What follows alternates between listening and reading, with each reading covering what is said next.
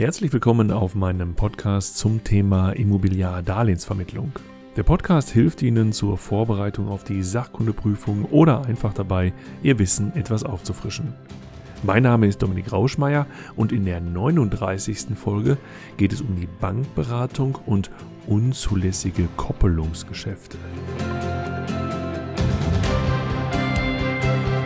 Wie schön ist es doch, wenn man genau das erhält, was man sich wünscht. Wie schön war es als Kind in der Vorweihnachtszeit einen Wunschzettel zu schreiben, sich da schon auszumalen, wie man nachher mit dem Spielzeug spielt. Und wenn es dann wirklich unter dem Weihnachtsbaum lag, ein fantastischer Moment. Oder wie schön ist es, wenn das Essen nach den eigenen Wünschen zusammengestellt wurde und einfach wunderbar schmeckt. Oder man bittet einen Künstler, ein Bild zu malen nach den eigenen Vorstellungen und wenn das Bild dann in der Wohnung hängt, sieht es einfach super aus. Bei der Finanzierung ist es im Grunde genommen genauso. Sie muss maßgeschneidert sein, zu demjenigen passen, der etwas finanzieren möchte. Doch geht das überhaupt? Die erste Frage ist, welche Bank bietet mir einen Kredit an, der nach meinem Wünschen zusammengestellt wurde? Gibt es Banken, die hohe Sondertilgungsmöglichkeiten von über 10% anbieten? Das ist in der Regel nicht üblich. 5% oder ein genauer Eurobetrag, das ist in den meisten Verträgen mit drin. Oder bietet die Bank mir einen Tilgungssatzwechsel an, wenn ich zum Beispiel meine Raten nicht mehr in der gewünschten Höhe zahlen kann, etwa durch Kurzarbeit oder eine länger anhaltende Krankheit. Manche Banken bieten einen solchen Tilgungssatzwechsel gar nicht erst an. Andere Banken bieten hingegen an, dass der Kreditnehmer jährlich seinen Tilgungssatz wechseln kann. Auch an die Höhe des Tilgungssatzes werden zum Teil Voraussetzungen geknüpft. Da gibt es Banken, die eine Tilgung von einem Prozent nicht akzeptieren. Die wollen eine entsprechende Mindesttilgung haben. Und dann ist es zum Teil so, dass gerade in niedrigen Tilgungssätzen ein höherer Zins von den Banken verlangt wird als Ausgleich für diese lange Laufzeit des Darlehens. Weiterhin wünschen manche Kunden Zinsbindungen von mehr als 20 Jahren, zum Beispiel beim Annuitätendarlehen. Auch da sperren sich manche Banken, weil sie sagen, 15 Jahre, ja, das ist noch akzeptabel, das können wir noch planen. 20 Jahre, jetzt gehen wir schon bis an die äußerste Grenze, aber darüber hinaus, das machen wir nicht mit. Da ist uns das Zinsrisiko zu groß. Eine weitere Frage des Kunden ist häufig, wie viel Eigenkapital kann oder will er überhaupt einsetzen? Viele Banken möchten dort einen bestimmten Mindesteigenkapitaleinsatz. Andere Banken sagen, hm, wir finanzieren nicht nur den Kaufpreis, sondern wir finanzieren sogar die Nebenkosten und möglicherweise darüber hinaus auch die Kosten für eine Renovierung. Das ist dann eine sogenannte über 100% Finanzierung. Und dann gehen die Fragen natürlich weiter. Wie hoch sind die Einnahmen? Wie hoch sind die monatlichen finanziellen Verpflichtungen? Da gibt es bei verschiedenen Banken verschiedene Pauschalen, was die private Lebensführung angeht. Mit welchen Pauschalen rechnet dort eine Bank? Die eine Bank sagt, hm, für den Hauptverdiener nehmen wir eine Pauschale von 600 Euro, für jede weitere Person rechnen wir pauschal mit 150 Euro. Andere Banken gehen darüber hinaus und nehmen höhere Werte. Das führt natürlich dazu, dass bei diesen höheren Werten wenn zum Beispiel pro Haushaltsmitglied 400 Euro angesetzt werden, dann ist möglicherweise nachher das frei verfügbare Einkommen nicht mehr so hoch, dass auch noch die Kreditrate dort reinpasst. Und dann winken die Banken dem Kreditnehmer komplett ab. Nein, dieses Engagement werden wir nicht begleiten. Wie sicher ist der Arbeitsplatz? Die meisten Banken scheuen sich, Kredite herauszugeben, wenn der Kunde noch in der Probezeit ist oder wenn er sich gerade selbstständig gemacht hat. Auch das könnte schwierig werden. Und daneben kommen noch die Nebenkosten pro Quadratmeter Wohnfläche. Die meisten Banken rechnen hier mit 2 Euro bis 2,50 Euro pro Quadratmeter Wohnfläche, die als laufende monatliche Kosten auch das frei zur Verfügung stehende Einkommen schmälern. Des Weiteren gibt es auch Objektanforderungen. Wie ist die Lage des Objektes? Liegt es in der Innenstadt oder außerhalb einer geschlossenen Ortschaft? In welchem Jahr ist das Objekt gebaut worden? Viele Banken tun sich da schwer mit Objekten, die schon älter als 80 Jahre sind.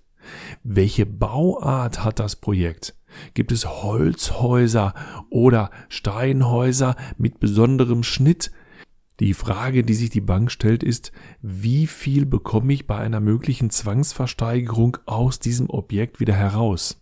Ist das Objekt auch noch vermietet an private Mieter mit Wohnungen oder habe ich sogar gewerbliche Anteile drin?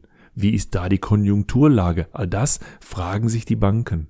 Bei der Suche nach der richtigen Bank ist es für den Kunden dann erstmal wichtig, dass er sich seiner Wünsche und Ziele bewusst wird und nicht erst im Gespräch mit der Bank sagt, ach ja, das ist auch ein entscheidender Punkt. Wie viel Eigenkapital kann ich mitbringen? Wie hoch wird das frei verfügbare Einkommen sein, auch unter Berücksichtigung der Pauschalen? Wie prüft die Bank die Bonität des Kunden und welche Voraussetzungen setzt sie an das Objekt? Sind die Ziele und Wünsche des Kunden und auch die Ziele und Wünsche der Bank entsprechend übereinstimmend, dann habe ich möglicherweise die richtige Bank gefunden. Jetzt kommt es natürlich noch ein bisschen auf den Zinssatz an, den mir diese Bank bietet. Und wenn das dann der Fall ist, dann kann ich dort den entsprechenden Kreditvertrag abschließen. Und bei diesem Kreditgespräch, wenn ich also mittendrin bin, mit der Bank diesen Kreditvertrag abzuschließen, kommen manchmal ganz komische Wünsche eines Bankers. Das sehen wir nicht mehr häufig, aber vereinzelt tauchen diese Wünsche immer noch auf. Die Wünsche lauten dann folgendermaßen. Hm, wir wünschen uns, dass Sie Ihre Hauptkontoverbindung bei unserer Bank haben. Ist das eine Voraussetzung an den Kredit? Äh, ja, das äh, machen wir als Voraussetzung. Das ist natürlich relativ schwierig und damit ist die Frage eröffnet, darf eine Bank einen Kreditvertrag eigentlich an so eine Bedingung knüpfen? Und damit sind wir mitten in der Thematik der Koppelungsgeschäfte. In Paragraph 492a des bürgerlichen Gesetzbuches steht, dass der Darlehensgeber den Abschluss eines Immobiliarverbraucherdarlehensvertrages nicht davon abhängig machen darf, dass der Darlehensnehmer oder ein Dritter weitere Finanzprodukte oder Dienstleistungen bei diesem Darlehensgeber erwirbt. Das heißt, dass es sich um ein unzulässiges Koppelungsgeschäft handelt, wenn der Abschluss eines Kreditvertrages nur gemeinsam mit einem anderen gesonderten Finanzprodukt in einem Paket bei diesem Kreditinstitut abgeschlossen werden kann und die Verträge nicht separat abgeschlossen werden können. Wenn also der Abschluss des Kreditvertrages abhängig von den weiteren Leistungen von den anderen Verträgen ist, zum Beispiel der Eröffnung der Hauptkontoverbindung. Und diese Verpflichtung gilt nicht nur gegenüber dem Darlehensnehmer, sondern auch, wenn der Darlehensgeber einen Dritten, der im Grunde genommen in der Sphäre des Darlehensnehmers steht, zu einem solchen Abschluss verpflichtet. Handelt es sich um ein sogenanntes unzulässiges Koppelungsgeschäft, dann führt das zur Nichtigkeit des gekoppelten Vertrages. Ganz wichtig ist übrigens, dass der Darlehensvertrag bestehen bleibt.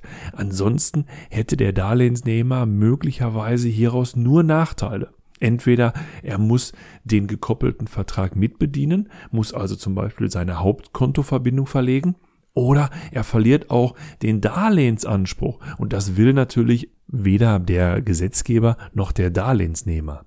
Allerdings gibt es auch zulässige Koppelungsgeschäfte nach 492b des bürgerlichen Gesetzbuches.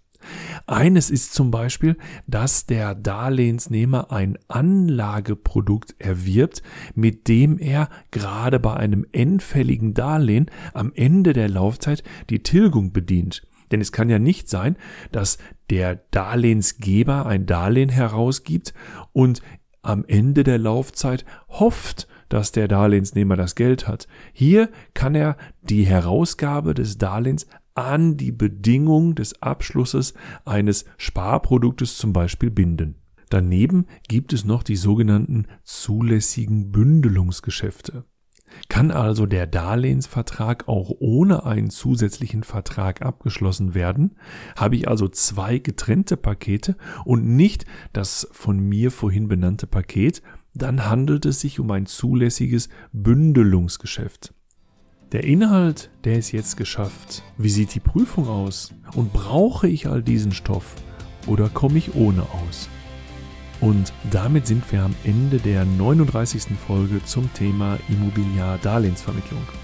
Ich freue mich auf die nächste Episode, bedanke mich für Ihre Zeit und Ihr Ohr und wenn Ihnen mein Podcast gefällt, lassen Sie es mich auf den verschiedenen Medien wie Facebook oder Instagram wissen. Wenn Sie mit mir in Kontakt treten möchten, möglicherweise weil ich Ihnen bei der Vorbereitung auf die Sachkundeprüfung noch weiterhelfen soll, finden Sie mich auf www.richtig-kommunikativ.de. Es grüßt Sie aus dem schönen Hagen in Westfalen Dominik Rauschmeier.